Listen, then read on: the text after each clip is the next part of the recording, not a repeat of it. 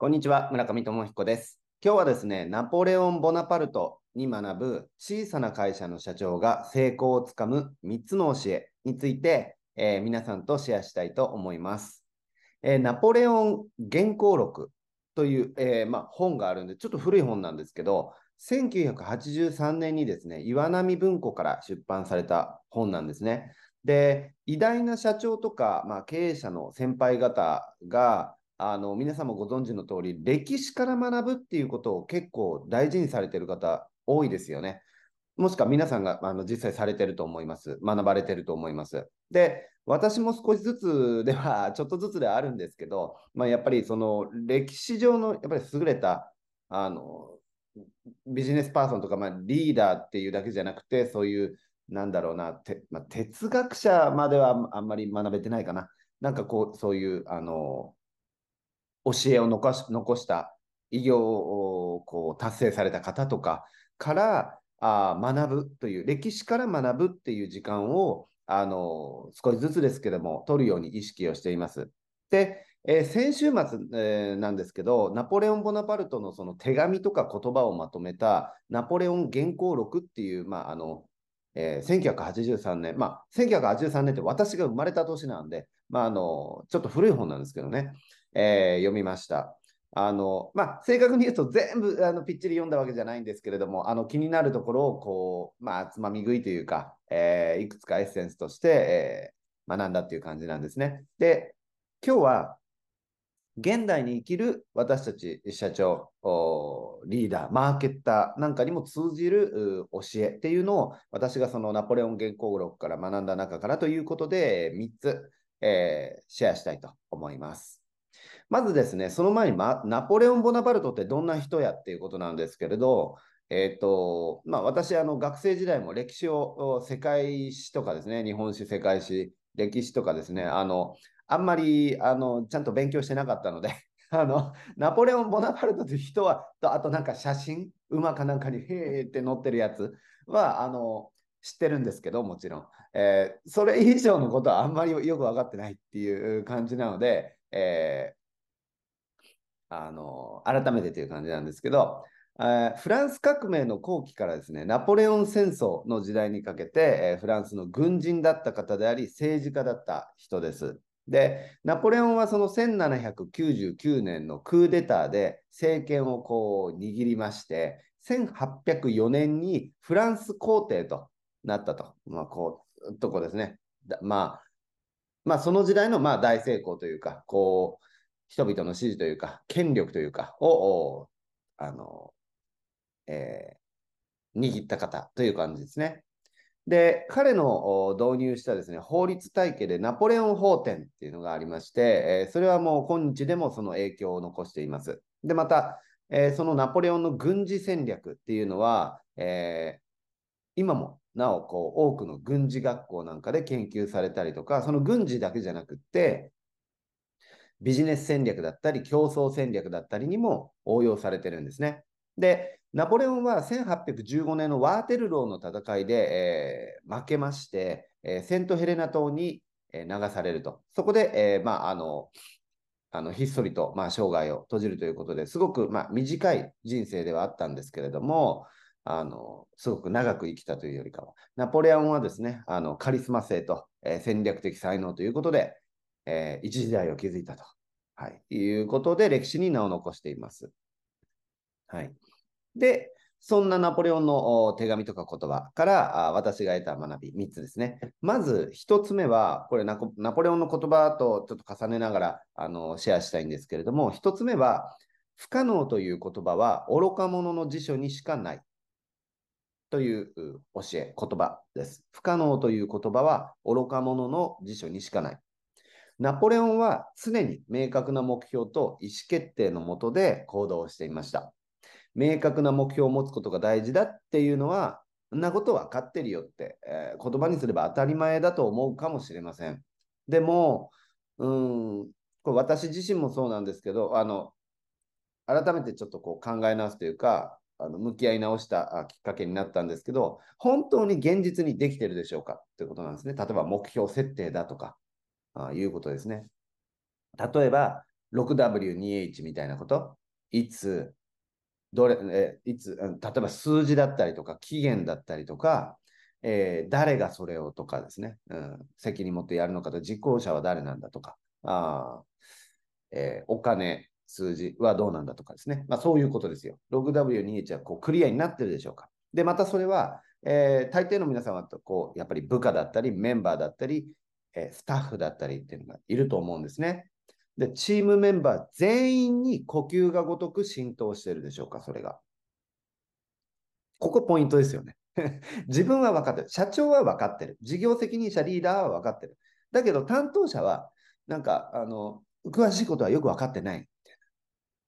ね、KGI の一番大きい大目標だけはボーンって言って、いつまでに営業成績いくらだ、それ以外のことはあんまりよく知らされてないみたいな そういう状況になってないでしょうか。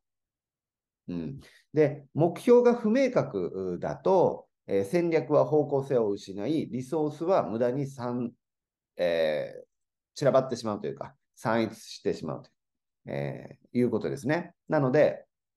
うまくいかない、あるいはうまくいかない、いくいかないの前に目標に向かってその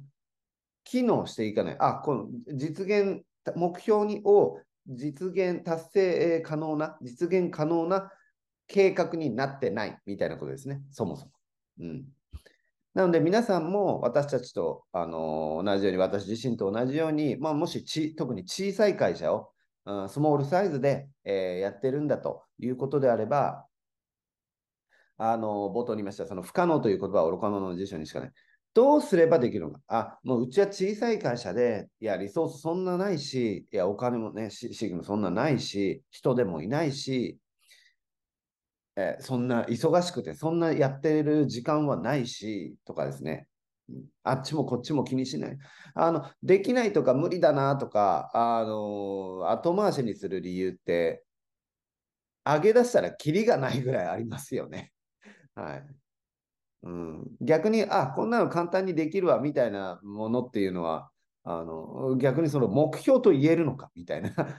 ね、計画と言えるのかみたいな側面もありますよね。だから、ね、皆さんも多分、あのやっぱそれぞれなりに野心だったり、目標だったり、ビジョンだったり、お客様にもっとこういうふうに社会貢献していくんだ、実現していくんだ、あるいはね、あの、えー、もっと儲かる会社にしていくんだとか、社員さんはこう、あの、みんなであのハッピーになっていくんだみたいな何かしらこう高い目線っていうのがありますよね。で、それをどうすればできるのかっていうのを信じてっていうだけじゃなくて、それを具体的に信じるのはもちろんです。どうすればできるかというマインド、プラス、それをこう、えー、信じて考え抜いて、具体的に達成な目標とか計画にするというところまで。これをセットで不可能という言葉は愚か者の辞書にしかない。不可能をどうすれば可能にするのか。具体的にいつまでに誰がどれだけ何を、どこを目標目線としてど何をするのか。どれだけやるのか。みたいなことをクリアにしていく。これは一つ目ですね。二つ目。二つ目のナポレオンの言葉は、戦場では計画は最初の接触で崩れる。という残念な現実というか、でもそうですよね。そんな計画の通り行くことなんて、まあそんなないですよね。計画に、実行計画にコミットしてやっていくんですけど、その実行もそうだし、あ何よりその結果っていうのが伴うときと伴わないとき、上振れするときもあれば、順当に行くこともあれば、下振れすることもあれっていうときもあるじゃないですか。うん。それ、じゃあ計画を立てる必要がないのか、目標設定はいらないのか、そんなことないですよね。うん、でも、最初の接触、早い段階で想定な、なんて言うんでしょうあの、シナリオから外れたり、うまくいかないことっていうのは当然あり得るよということを最初から分かっておくっていうことですよね。で、ナポレオンは計画の重要性を認識しつつも、戦場では常に柔軟柔軟性を持つと、迅速に対応するということの大切さを、あの、その、なんですか、軍人というか、まあ、説いていたわけですね。で、私たちのそのビジネス環境っていうのも、あの、予期しきれないようなその変化とか不測の事態に満ちてますよね。例えば思わぬ競合が突突如現れるかもしれないですよね。大手有名ブランドが突然地域に新規参入してくるかもしれないですよ。カテゴリーに参入してくるかもしれないですよね。ものすごい資本力、資金力、リソースを持って。知名度を持って突っ込んでくるかもしれないですよね。あるいは社会的な技術的なすごいイノベーションが起こって、カテゴリーごともう全然吹っ飛ぶかもしれない。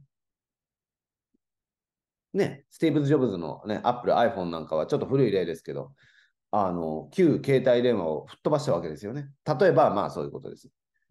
とか、あの、最近もね、いろいろありますけど、ありましたけど、地震とか災害とか、まあそういういろんなことで、えー、消費者の行動、一般人々の行動だったりとか、社会インフラなんかが、例えば機能停止するかもしれないですよね。だから本当にいつ何が起こるか、全部のリスクを用意周到に予測して事前に準備しきるみたいなことって到底不可能だと思うんですよ。それは大きい会社でも小さい会社でもそうかもしれません。で、そういうのも含めてビジネスって教科書通り、計画通り、シナリオ通りにはことが進まないじゃないですか。でも、その計画、イメージ通りにうまくいかないからって言って、じゃあ諦めるんですか？止まるんですか？って。目を背けるんですか？そうはいかないですよね。情熱持って信念持ってやってると思うので。だからそこで無理だ、諦めるだ、止まるだって言って、頓挫するだって言って、そのままうーんって言ってなるんじゃなくて、やっぱり計画が崩れたなら崩れたなりに、うまくいかないなりに、その状況からじゃあいかに挽回するか、素早く立て直すか、プラン B へシフトするかということじゃないですか。で、それは別に何も悪いわけじゃないですよね。どうやって実現していくかっていうこう、試行錯誤の過程で、軌道修正の過程ですよね。それをなしにするってことは現実的に不可能だと思います。うん。で、特に私たち小さい会社、あまあ、中小企業なんかは、スモールビジネスなんかは、機動性とスピードが強みのはずなんですよ。逆そこに、それを強みだと思って、徹底的に機動力、スピード力っていうのをどうやったら上げれるかみたいなことを追求していくところが、やっぱり生きの、まあ、あの生き延びる道だと思うんですね。で、それは結局、計画のあの試行錯誤を経て、計画の遂行、貫徹、そして目標の実現、成功の実現みたいなこと、貢献の実現みたいなことをやっていく。うん、なので、えー、そういう機動性、スピード、どうすればできるのかというのを考えて、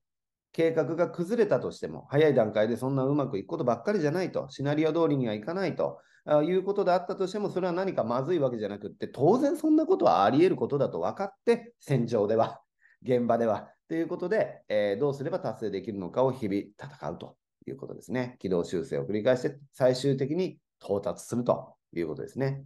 これ2つ目です。最後3つ目です。3つ目は、兵士たちは将軍の見本に従う。兵士たちは将軍の見本に従う。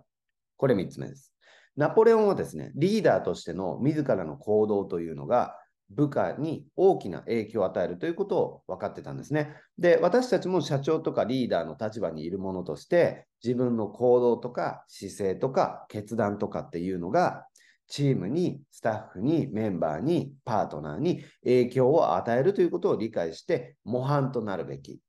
だと。で、模範となるべきっていうふうにすると、なんか、あの、大変そうな気がするんですけど、えっ、ー、と、これはあのナポレオンじゃなくて私が考えるって意味なんですけど、その、えっ、ー、と、完璧な人間を演出したりとかですね、する必要はないと思うんですね。で、また、強がったり、取り繕ったり、偉そぶったりする必要もないと思うんです。で、そんな社長リーダー像、誰も求めてないと思うんですよ。うん、と思いませんか？で、また、すべてについて間違えちゃいけないとか、正しい答え、道筋っていうのを必ず示さなきゃいけないのかって言って、そういうふうに肩肘張ることもないと思うんです。あの、これはあのナポレオンではなくて、ね、例えばスターバックスとかそういうところのあのサーバントリーダーシップっていう考え方もあるじゃないですか。まあ、要するに欠点とか間違いを、まあ、例えば素直に認めたりとか、まあ、仲間とかメンバーと一緒に、まあ、絶対的な正解なんかないじゃないですか、このビジネスの世界で、現実、ビジネスだけじゃないですね、現実の世の中で、絶対こうだみたいなことってあんまないですよね。そういうことの方が多いと思うんです。問題の、ね、テーマのが多いと思うんです。なので、それをどうやって道を切り開けるかな、お客様に喜んでいただけるかな、えー、ビジネスがもっと潤っていくかなとか、安定するかなとか、仕組み作りはね、我々だったら売れる仕組み作りご支援してますけど、売れる仕組み作りどうするんだみたいなことを、まあ、パターンはありますよ。でも絶対こうやったら必ずこうなるみたいな正解はないんですよ、やっぱり。引き出しは、パーツはあれと。なので、試行錯誤をゼロにすることはできない。それをみんなでやっていこうよと、知恵を絞って考えて。で、それをみんなでできると信じて挑戦する。やりきる。実行貫徹する。で、またうまくいかなくても、想定の範囲内だと、次の作戦を前向きに立てる。っていう姿勢、考え方、マインドセット、行動し、えー、行動し、言いましたね。行動、姿勢、えー、取り組み方、発言っていうのが私たちが率先して、えー、示すことによって、えー、ビジョンとか情熱でもって示すことによって、仲間とかメンバーっていうのも希望だったり、勇気だったり、ワクワクだったり、ね、モチベーションみたいなことにつながっていくんじゃないかなと思うんですね。そういう意味で現代版のその兵士たちは将軍の見本に従うっていうのは、あのー、正しくなければいけないと、間違えちゃいけないんだとか、あの、より優れた立場でいなきゃいけないんだって、マウンティングをみたいな、なんかそういう、そういうなんかあの、私はあんま好きじゃないんですけど、っていうかピンとこないんですけど、できるとも思いませんし、私自身はですよ。皆さんはわかんないですけど、なんか私はあんまそういうのピンとこないんですよ。うん。な向いてると思わないし。でも、そういう見本の示し方じゃなくって、その、信じるということとか、行動するということとか、挑戦するということとか、言葉にすることというか、例えば表情だったりとか、やりきるということだったりとか、誰よりもやりきっていく、うん、貫徹していく、前向きである、鼓舞する、みたいなことですね。っていうのは、私は少し自分でもできるかなって思うんですよ。みんなと一緒に。うん。何でしょう。あり方？マインドセット？基本動作？みたいなことでしょう。うん、それが、あの、将軍の見本の示し方だと、兵士たちへのっていうことだとしたら、あの、もう少しなんかできそうな気がすると思うんですよね。どうでしょう。これが3つ目。兵士たちは将軍の見本に従うということです。私があの学んだ、考えたエッセンスですね。はい。ということで、えー、まとめます。一つ目、不可能という言葉は愚か者の辞書にしかない。ね、不可能を変え可能に変えていきましょうと。で、二つ目、戦場では計画は最初の接触で崩れる。目標とかせ、えー、計画っていうのは大事なんだけど、それにコミットしてやっていくんだけども、うまくいくことばっかりじゃない。軌道修正は常なりだよということを分かっておくということですね。えー、そして最終的に到達していくというのは諦めずにやると。で、三つ目、その過程で、えー、やっぱり自分一人じゃなくて、えー、ね、兵士たちは将軍の見本に従う、え、チームとか仲間とかメンバーとかパートナーの力があって、みんなでやっぱり進んでいくわけですよね。そのたくさんのメンバーだろうが、少しの少人数制だろうが、あの同じだと思います。自分が誰よりもやっぱりうまくいく、いかないとか間違えるとかっていうのも含めて、前向きに取り組んでいくと、道を探って、えー、信じて突破していくと、やりきっていくということです。という感じなんですけれども、いかがでしょうか？ナポレオンの言葉とか戦略とかですね、えー、今日ご紹介した、シェアした3つだけじゃなくって、あの、いっぱいあります。なので、えー、時代を超えた普遍的なあの真実というか、あの学びが含まれていると私は感じたんですね。なので、もし、あの、ちょっと興味持っていただけたら、ナポレオン原稿録、ちょっと古い本なんですけど、あの、人によってはちょっと読みづらいかもしれませんが、あの、あの、かあの古い本なの。私が生まれた時に出版された本なんですよ。なんで、何 ?40 年前ぐらいですね。はい。あ、40年前、40年前ですね、ちょうど。うん。なんです。なんで、ちょっと読みづらい、日本語が書き方が読みづらい、ちょっと古いあのなって思うかもしれないですけど、手に取る価値はあると思います。ぜひ読んでみてください。はい。それでは、えー、今日は以上になります。ヒントになったら嬉しいです。それではまた。